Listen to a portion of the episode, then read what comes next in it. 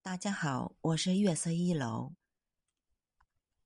今天继续跟大家分享健康知识。恐伤肾，有些时尚很伤孩子。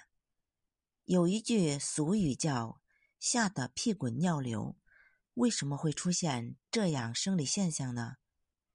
人体有很多本能的反应，都是启动自我保护机制。中医讲七情伤身，身心一体。我们的每一种情绪，只要过度了，都会伤身。比如喜太过则伤心，恐太过则伤肾。肾与膀胱相表里，所以当人遇到恐惧事情时，恐则气下，自然会出现吓得屁股尿流生理现象。肾对于孩子太重要了，与生长发育甚至意志力、记忆力、学习力、思考力等等有着直接关系，所以保护孩子的肾气非常重要。越小的孩子肾气越弱，对于世界的认知越简单。我们都有一种经验。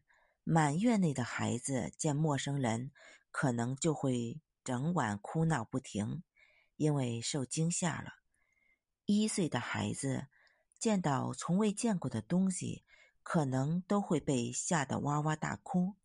我们给孩子接触的东西，最好是充满自然、艺术、美好的，不是稀奇古怪的。随着孩子长大，我们会想。锻炼锻炼孩子的胆量，体验刺激的游乐项目。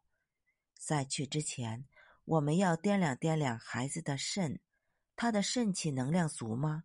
是否有多余能量用来消耗呢？如果没有，那么就推迟几年吧。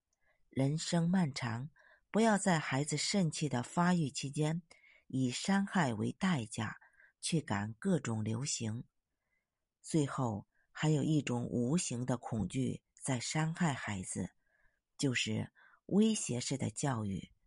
时常我们用恐吓让孩子乖乖听话，孩子立马就安静下来。